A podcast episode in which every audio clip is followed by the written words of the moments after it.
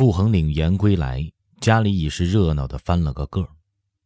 他是天子第一宣吏大臣，以宰辅身份领兵在外，钦差大臣、军机大臣，太子太保领侍卫内大臣，有新晋封的一等公爵，满城的门生故旧，谁不要赶热灶窝？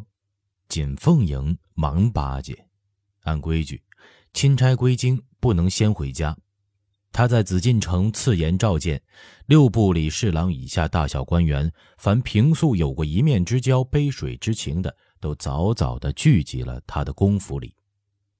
唐儿带官眷忙里边，福康安、福临安、福隆安弟兄敷衍来客。从内院二门内到正厅门房过煞，来客足有几百，东一团，西一簇，拉手见好说闲话，嗑牙。等着爵爷回府贺喜。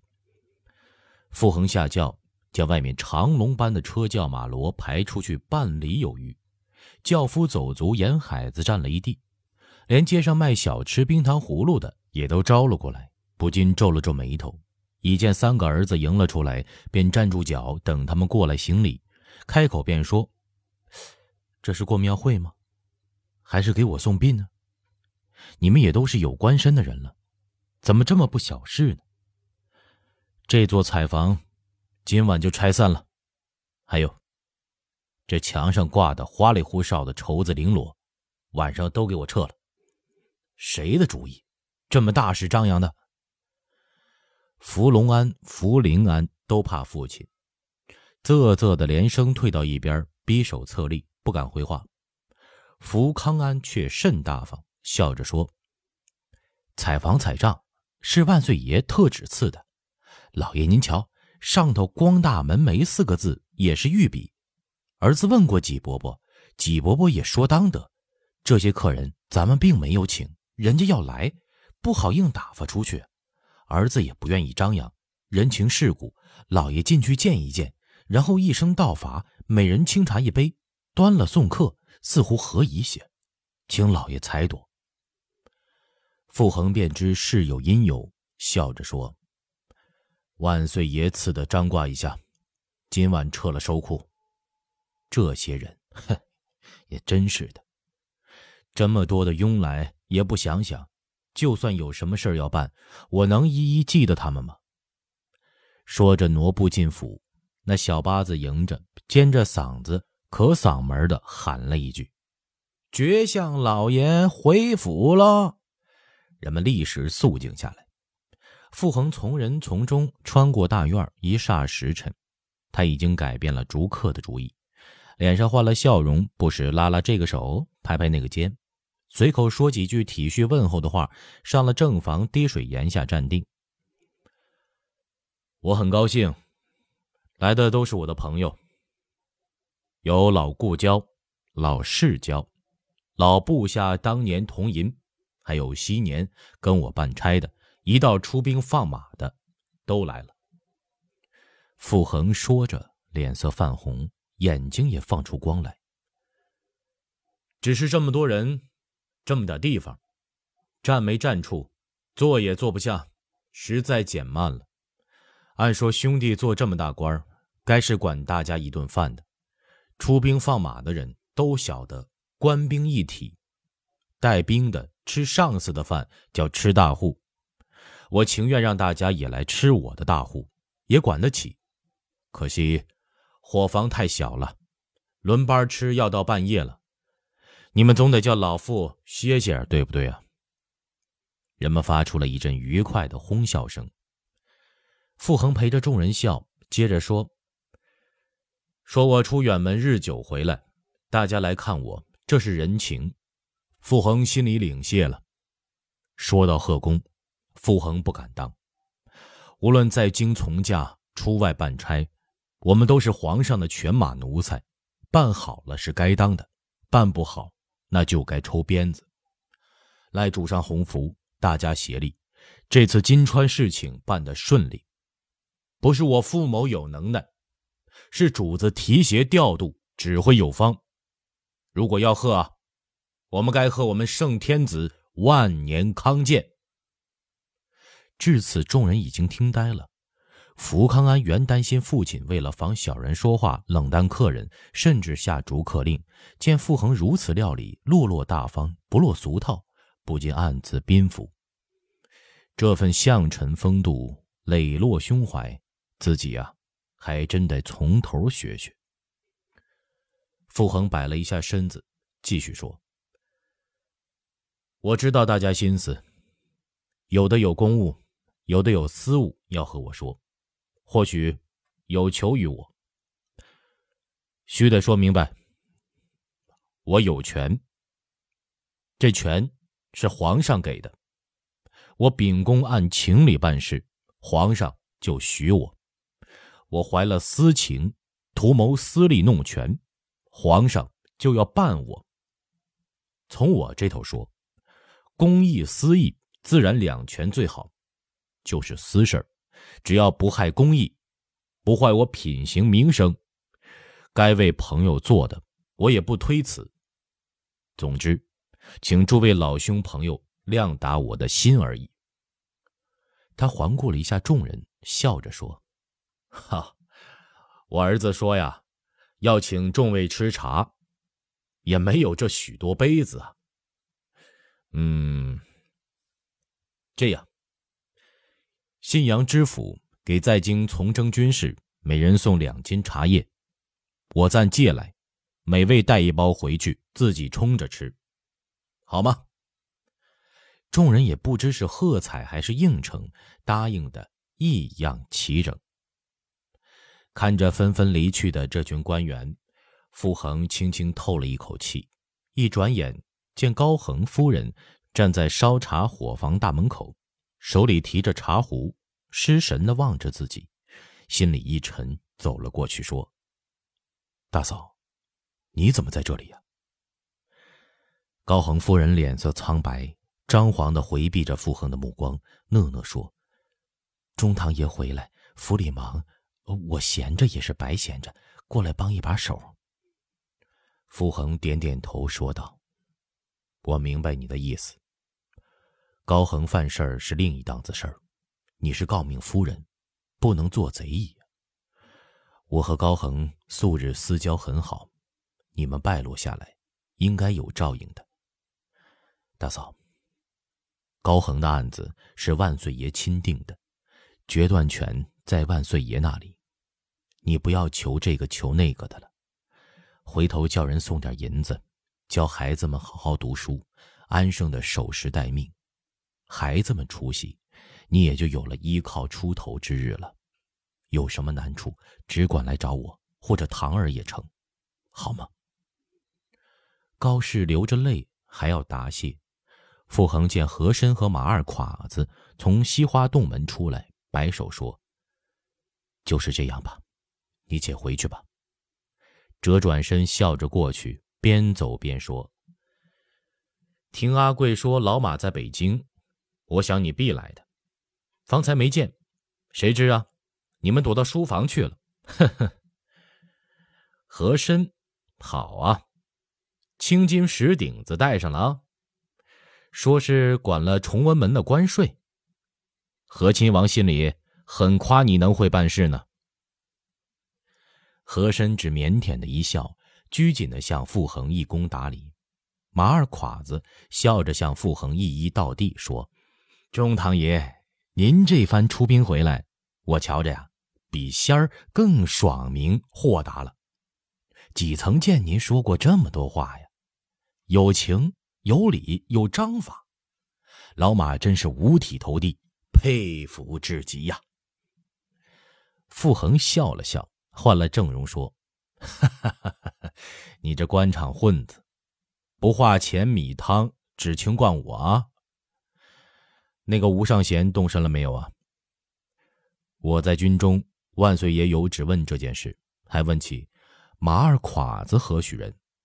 我给主子密折说呀，就是秦淮河边和一营一道买古董的那个人。你看，走皇商做到惊动天听，你不含糊啊？马二垮子嘻嘻直笑说。哈哈，是济中堂，不是义英。您把我和反贼扯一处去了。吴尚贤啊，昨儿有信到了大理，姑约现在在贵阳，离京早着呢。傅恒点头，又问和珅：“几个税官都整顿了，现在有多少人呢？每日能有多少离金收项？这收项归哪里啊？”和珅初出道做官的人，十分严谨慎密，不敢和马二侉子似的那般放肆。忙一侧身陪笑说：“啊，卑职已经整顿了，四个官，每天收项在一万到一万两千两上下，内务府七，户部三成分。中堂，我可真是开了眼呐！这几个官里头，原来官吏税丁职分不分，竟是一锅混账丸子杂烩汤。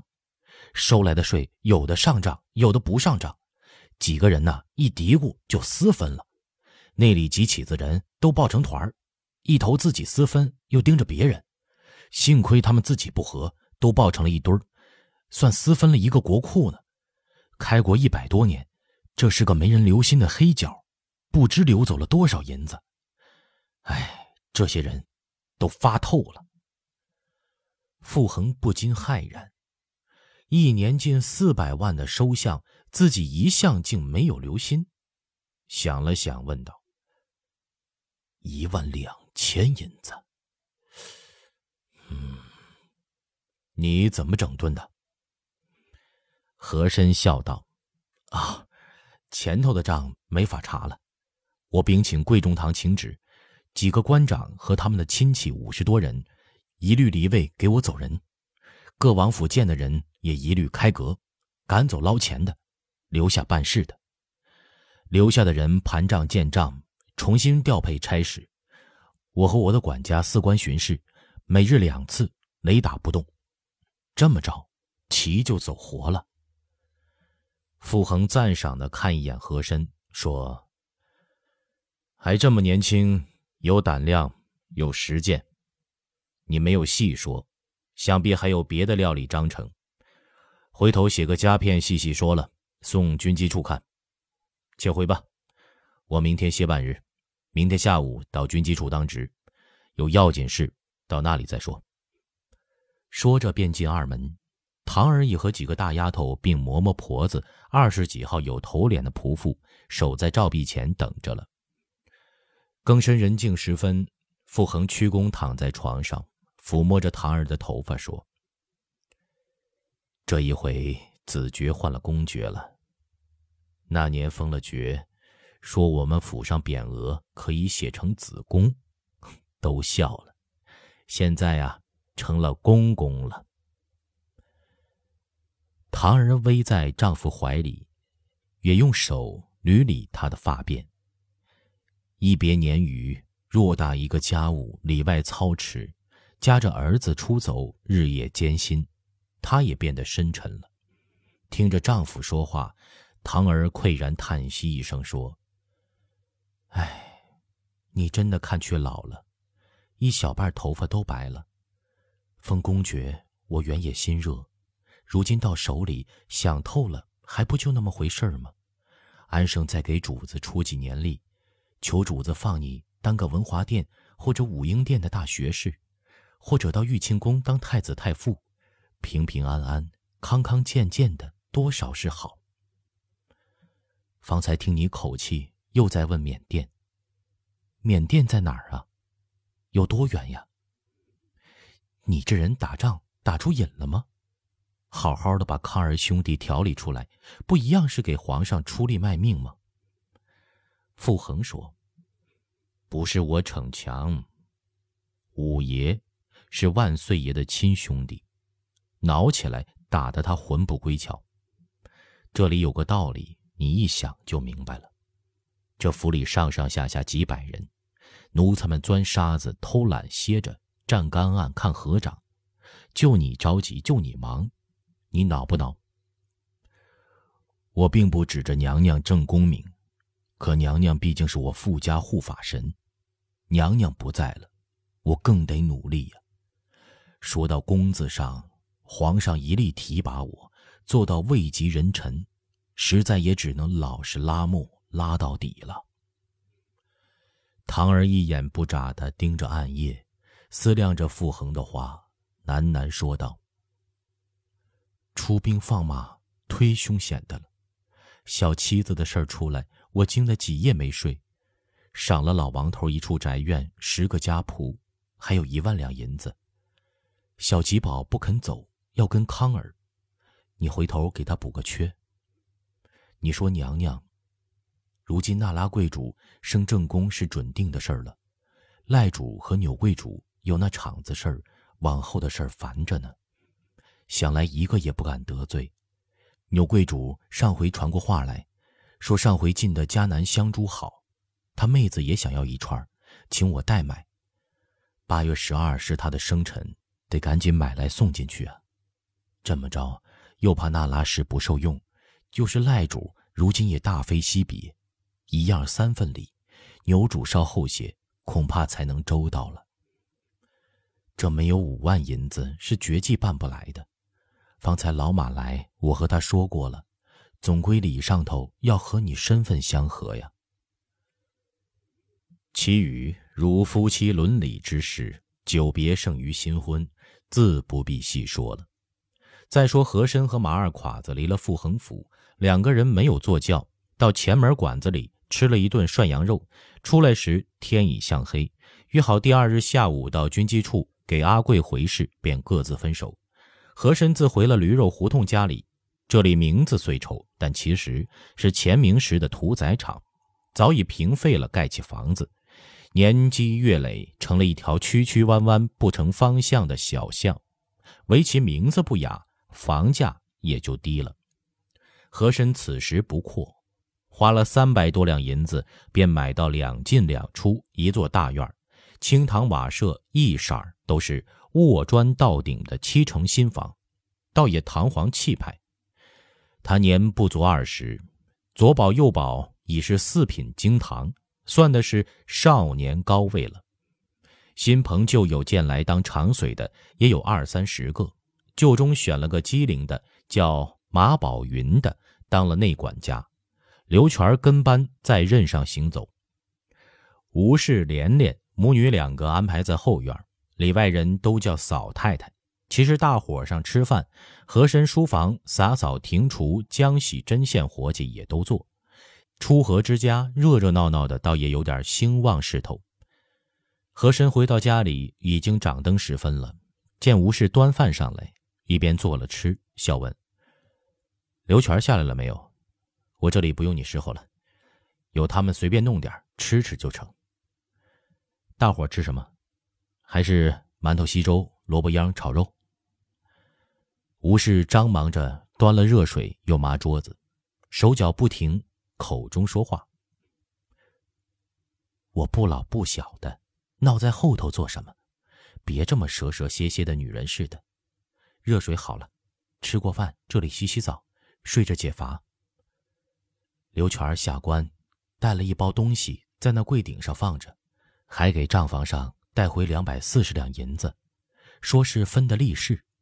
我跟他说，这不是火居过日子，也不是庙里挂海单，得有个管账先生，收支上头都有账房上管，家里看门迎送客人跟主子的各司其差，有上下有内外，才像个大人家。说着放下抹布。从头上拔下银簪剃灯，和珅见他穿着蜜褐色杏花滚边的大褂，套着雨过天青的裙子，弯眉吊梢下一双水性三角眼盯着灯芯，纤纤五指映着灯红里透亮，像一只红玉兰般玲珑剔透，不禁痴痴的。吴氏有些觉得自己审量了一下身上，问道：“你看什么？”和珅咽了一口唾液。把碗推到一边，笑说：“哈哈，方才和老马一道吃过了，这菜好，你带回去给连莲吃。”吴氏说：“那你洗澡去，我等着把你脏衣服带回去洗。”和珅笑道：“你可小心点儿，别叫风把灯吹灭了。”吴氏啐道：“哼，模样，刚吃饱几顿饭就学得油嘴滑舌。九宫娘娘庙里，你晕着。”我给你擦洗身上那个臭，到现在还恶心呢。